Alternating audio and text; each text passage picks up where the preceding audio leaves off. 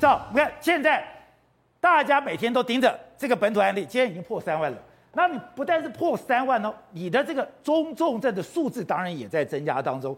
中重症的数字当当中，你已经不是年纪大，你有的年轻人也会感染，也会重症，让大家觉得会非常紧张，非常紧张。哎，我们之前不是讲吗？大家要不要共存？要共存，因为全世界都在共存。可以讲，全世界共存有一个非常关键的，就是我要快筛啊。之前你在吵德国到底贵还是便宜，可是你去看德国，我可以在药妆店买，我可以在超市买，我可以在药局买。我有很多可以买，可是台湾呢？我现在买不到就买不到，而且我买不到的人，可能我是老先生，可能我是不舒服，我还在那边排队。那当下当然就火了，哎，对，因为我们要跟疫情共存。可我觉得有一件事情是很多人，包括年轻爸妈是不能接受，就是我可以接受我自己确诊，可我自己确诊，我希望我赶快知道，我不要传染给我的小孩，对，我不要传染给我的家人，我不要传染给我的爸妈。所以说，我们希望说尽早赶快确定我有没有确诊，我要快筛嘛，我咳嗽我不舒服，我要快筛，我快筛完我把自己关在房间里面，我年轻我力壮，我吃两颗止痛药可能会好。可我不希望传染给我老爸妈或小孩子。可问题是现在快筛买不到，不是不是，你不是超前部署吗？超前部署，我们就查了一下。有哪个国家像台湾一样，现在买不到快筛的？对，因为现在是这样子哦。我们大家看到很多人在排队，对不对？因为现在原则上是一人一卡，一张健保卡，一次可以买五份，一一份快筛，一份快筛里面有五个，对不对？那至于下一次什么时候你可以再买第二份，还不知道哦。所以换句话说，对我来说，我一个礼拜至少要两剂快筛，对不对？因为我礼拜一要快筛一次，礼拜四要快筛一次，电视台三天要快筛一次。那两个礼拜之后我就没有快筛，会对生活造成影响。那我如果咳嗽需要更多的话，我也会没有快筛。所以现在明确，你知道，而且现在的爸妈有点得惊细绑惊。不会像我们家的小朋友说，哎，他要去排快筛，我太太说不要不要不要，你们每本来每一次就排个快筛感染回来啊。对，因为呢，第二件事情就是说排快筛的时候，原则上有些人是当然没事去排快筛，或有需要去排快筛。什么叫有需要？我感受不舒服了嘛，我咳嗽，我喉咙痛，我有点发烧，我不舒服，我要去买快筛嘛。所以排快筛风险会不会让你确诊？大家也担心嘛。但有件事最现实的，现在你排队也不见得买得到。如果今天排队买得到，我大摸比就认。对，像一个药局七十八份一天嘛，对不对？所以所以呢，我觉得说今天不是我们不愿意排队哦，我们今天如果愿意排队的话，你七十八分卖完就没了，你明天请早。所以陈忠今天被问到说，你要赶快增加这个分量。陈忠说好了，因为我知道很多人排队时间不一定，比如我上班族白天没办法去排队，对不对？他说要求特约药局哦，分早中晚来贩售。那七十八分你分，你七十八就是七十八，你不会多出来啊？这个是不是有点像朝三暮四跟朝四暮三的故事一样？啊、所以网友说你是把我当猴子，是不是？就说哎，而且你这样更难排，你变早上只有二十六份，中午二十六份，晚上二十六份。哎，我七十八份的时候，我现在看很多人是六七点要去排队，对不对？那是二十六份的时候，我几点要去排？我要更早了，我们前一晚就要去排队，因为二十六份哎，搞买快餐买的像排。买快筛搞得像买 iPhone 一样，这不对劲嘛？因为以前口罩大家算了，因为以前没有疫情，忽然需要口罩，大家都料料不了。哎，疫苗大家也算了，因为疫苗超前部署，你有两年的时间，而且你对疫情的掌握，你也知道说你慢慢要共存，你慢慢要开放，慢慢共存跟开放，你的人数就会增加，感染数增加，你就知道全世界都是要用快筛做一个最基本的检验。啊，你不是每天在开记者会吗？所以说啊，每一天告诉我们说防疫视同作战，防疫视同作战，对不对？那请问，如果防疫视同作战的话，所谓战备物资是有什么？疫苗、口罩、快筛、特效药，这叫做战备物资。对呀、啊，我们如果防疫视同作战的话，比如我们粮食会有战备储粮，我们子弹会有战备的储备量。那请问，为什么我们的疫苗、我们的口罩，然后我们口特特效药，还有快筛，没有所谓的战备储存？我们看到的俄乌战争，我们当然也热血沸腾，我们要保家卫国。哎。可是看到这样领导人，我吓死了！哎，不是你爱台湾就可以打的，你要炮，你要枪，你要准备。哪一天说，哎，我今天我也是少尉排长，我少尉排长，我要上战场，摸请摸跑，什么都不，对嘛？所以大家会对于这个政府的行政效率打一个问号，也会对于这个政府的规划能力打一个问号。所以快筛这件事，大家不要小看。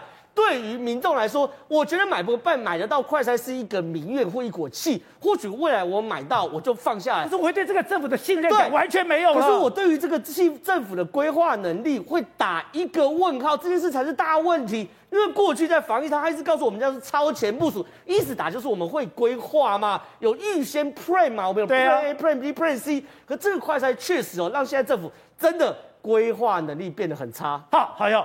你是做国际贸易的，你对这个商品非常的敏感。今天早上来这哦，我们今天不是找了一家厂商，他当时说的，他资本额只有两百万。老板讲，呃，我觉我觉得这个东西太诡异了。你这个厂商你到底怎么找的？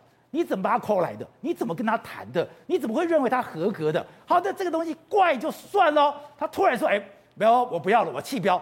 弃标就弃标了，你居然没有跟他有签合约，没有签合约，你居然讲他五月底要交了一千七百万，一千七百万我听不懂。你说一千七百万，你们这种做国际贸易的，一千七百万是一个非常大的数字。是的，宝杰哥，你可以看到，像有些大部分民众有去排过，你就知道，我这七十八份，这个药局的七十八份，就是它来的是一箱两层哦，这样一整箱我才只有七十八份，有没有？那一斤、哦、对，那几休息器对，你可以看到这个是单层的，哦、然后有的有的是两层的，所以你可以看到它的体积其实已经不小了。那这样，那一份里面有五个，五个的话七十八乘以五，三百九。有没有？那你想想看，一千七百万剂去除以这个三百九，有四万多箱哎，四万多箱，四万多箱的体积哎。那你看，他现在是五月二号找厂商来，有没有？那昨天开始进行就是议价的动作。那如果顺利签约过，这礼拜顺利签约过，他十五号要交的话，他一定要靠空运过来嘛？对，他不可能靠海运过来嘛？你看空运过来的话，你看这这些四万多箱，要好几台货机的。空间呢？那好几台货机。对，你好几台货，你这时候你记不记得前阵子我们那个东西运到乌克兰六百五十吨，就要花两亿多的费用了，有没有啊？你看这这四万多箱，它的台台积比这个比这六百五十吨还更多更多哎。即使他今天是从南韩运来，他也要包个两三台飞机这样运来，这费用是你一个资本额两百万的公司出得起的吗？哦，这我们外行人就听不懂。为什么这个资本额两百万那么重要？你两百万你要去做一个一千七百万计的生意，为什么这么不合理？是原来我要进一千七百万，我的运费、我的仓储、我的人力，哎，那就是一笔大开销哎。对，因为以目前来讲，你在国际上，那这厂商自己都讲，他买这些货一千七百万计的货要十四亿左右。那你如果他真的买了这十四亿，就算厂商让他赊账好了。对。厂商，我不先跟你收，我一个月后让你拿到国家的钱再跟你结。问题是你这些货运来台湾，你要不要清关？要清关，要清关嘛？那这一类的物品关税是五 percent 哦，是五 percent。然后再来是你在清关的时候，他预征营业税，等于说我已经把你当成卖掉了，对，所以等于税就要十趴了。也就是说，这个公司要先拿一亿四千万出来，真的假的？对，所以即使我今天厂商不跟你收钱，你都要先拿出一亿四千万出来。然后你一个经营业经那个资本的两百万，万甚至甚至经营者还被强制实行过，还有被诈欺，现在正在告的情况下，请问谁要借他这一亿多？对对，还有更可怕货的钱，所以这个这个整个案子是荒谬到，所以你们做国际贸易的觉得怎么可能找这样的人来做这样的生意？可是陈时中讲啊，没有关系啊，反正我就是一个开口合约。那你来，我只问你说，你能办得到办不到？你能不能给我一千七百万剂？如果你可以给，我们就签合约。到时候你不给我罚你钱呢、啊？哦不，不，不，不，不顺气的、啊。不，宝杰哥，宝杰哥，其实不是这样子的。政府在要东西的，它有两，它有几种形式。第一个是公开招标。哦。如果我今天是公开招标程序，这个厂商在资格绝对就被刷掉了，因为我要去评估他履约的资格嘛，对不对？那因为这个案子很紧急，所以他不走公开公开招标程序。他是等于说，我找哪些有资格的厂商，我发函给你。所以之前开了一个专家会议嘛，开了专家会议之后，我才有依据说，哎，因为很紧迫，符合特殊性，所以我可以叫这个特别的厂商赶快来交。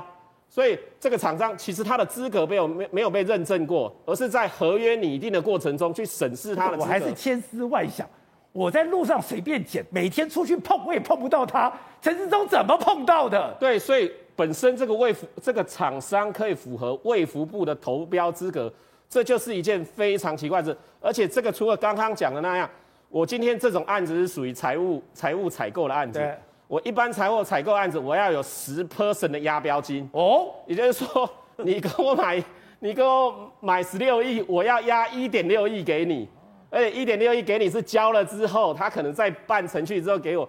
所以说这个厂商。他如果真的有能力去做这个案子，即即使货钱都不先出，他至少要准备三亿以上去处理这个案子。就像陈松说，我要罚你的钱，因为我们就是说你是当房东的，对要有押金在我手上，我才有罚钱。对，如果押金不是不在我手上，要不要让干，我从到哪去罚钱？而且这个案子还有一点很困难，是这个案子是要把你所有的东西交到全省二十二个卫生局，也就是说，他的验货。取货是全省二十二个卫生局，所以你还要负责这这物流四万多箱的物流，哎，对啊，所以这案子这案子当然你说值一只以两百万资本的公司，你今天就算是两千万的公司都做不来这合适，更何况是你的资本那么小，一个三个人的公司可以做到这样的运补，那我在但陈时中怎么会不知道呢？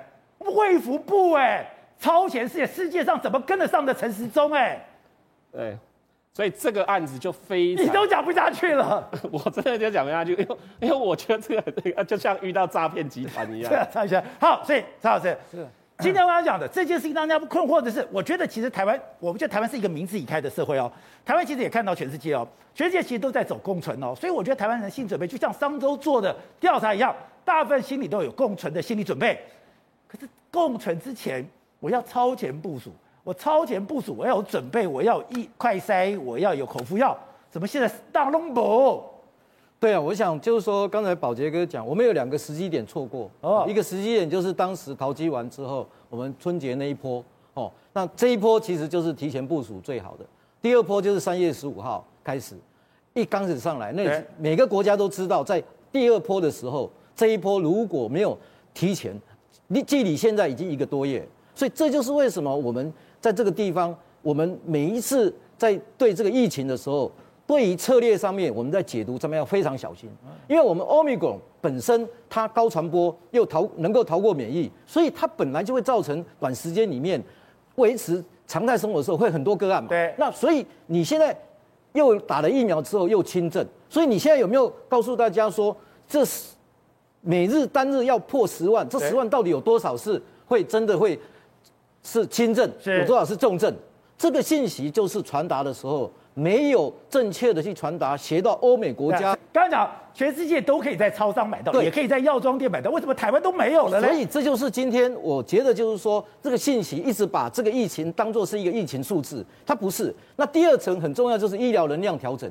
因为医疗能调整，你快筛就是要找高病毒量，然后让它不要变成中重症。对，那这样子中重症就会降低，这是重症减害。那你快筛现在剂量分配都有都有问题的时候，当然就没办法达那个目标嘛。所以这个第二个能量调调整才会塞到你的急诊，塞到急诊之后，你今天看到这些死亡，那么年轻就死掉，难道不检讨吗？人命这么重要，所以这些都有可能因为医疗能量的调整有问题。所以这个是第二层。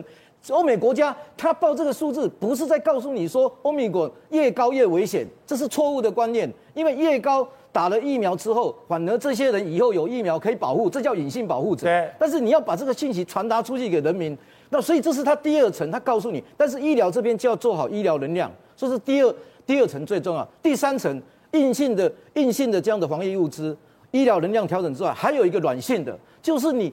要让人民安心，这个之后呢，然后你要把隔离的东西从硬性变成软性，就像你纽西兰、新加坡，对，人家都是这样做。那你现在这个程序行政能量变得很复杂的时候，就拖拖累了这些行政，拖累了行政呢，就拖累了医疗能量。所以这个部分就是我们要做的。